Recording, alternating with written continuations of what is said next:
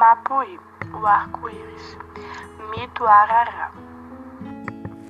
Uma mulher que já tinha um filho ficou grávida. Dessa vez estava magrinha, magrinha. Não comia nada, só comia barro. Não sabia por que estava tão magrinha. E o menino não havia meio de nascer, queixava-se para o marido. Não sei por que este nosso filho está demorando tanto para nascer. Minha barriga não mexe nem começa a doer, como da outra vez. Um dia foi sozinho andar pelo mato passou perto de um pé de jatobá. O bicho dentro da barriga era um neném na barriga, mas como o neném, mas como o neném sem nascer pode falar, pediu: "É, mamãe, deixa eu subir para pegar o jatobá. Está tão magrinha, precisa comer." Ela se assustou tanto que quase se desmaiou. Nunca ouvira dizer que havia um neném que falasse antes de nascer. Dentro da barriga não via um moleque, não via um moleque.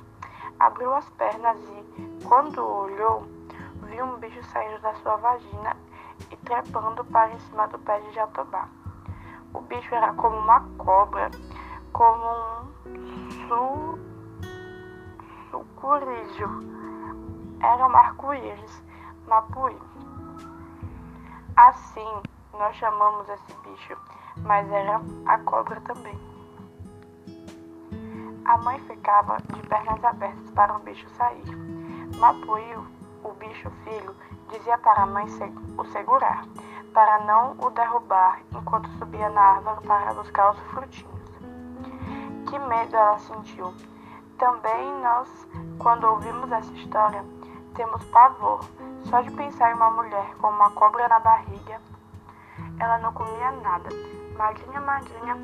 Então o filho arco-íris, Mapuí, derrubou uma porção de frutos para ver se ela comia e engordava. Quando já tinha espalhado muitos jatobás pelo chão, o filho bicho desceu da árvore, entrou pelo meio das pernas dela e voltou para o ventre. De volta à maloca, chorando muito, ela entrou ela contou para o marido. Este nosso filho não é gente não.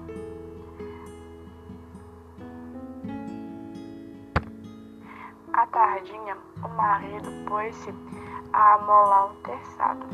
No dia seguinte, a mulher caminhou de novo pelo mato, mas rumo do pé de jatobá.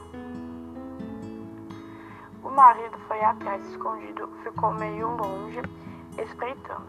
Quando o menino Mapuí, a su, sucurijo, arco-íris, pediu para sair da barriga e subir no pé de jatobá, ele o mais depressa cortou, picou o filho com um facão. Ficou uma porção de pedacinhos e ele deixou por lá mesmo.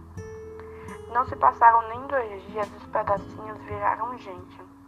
Quem passava por lá viu uma porção de homens trabalhando, construindo malocas usando pupunha e taquarás para fazer arcos e flechas, preparando a roça. O filho mais velho da mulher magrinha foi lá ver. Os seus irmãos, os filhos arco-íris, mandaram um recado para a mãe. Pediam que visse comer bastante na, da roça deles. Porque ela estava muito magrinha. O menino contou que vira e ouvira para a mãe, mas ela só respondeu: Aqueles meus curumins não são gentes. Não, não. Vou lá nos bichos, não. O filho mais velho voltou lá outra vez. Os irmãos o convidaram para morar com eles. Queriam que eles levassem a corda de algodão, feita de algodão que plantavam para a mãe. Nesse tempo, os índios ainda não tinham algodão, andavam nus. Essa gente mapuí, feita dos pedacinhos do arco-íris, é que começou a plantar algodão e a andar de roupa.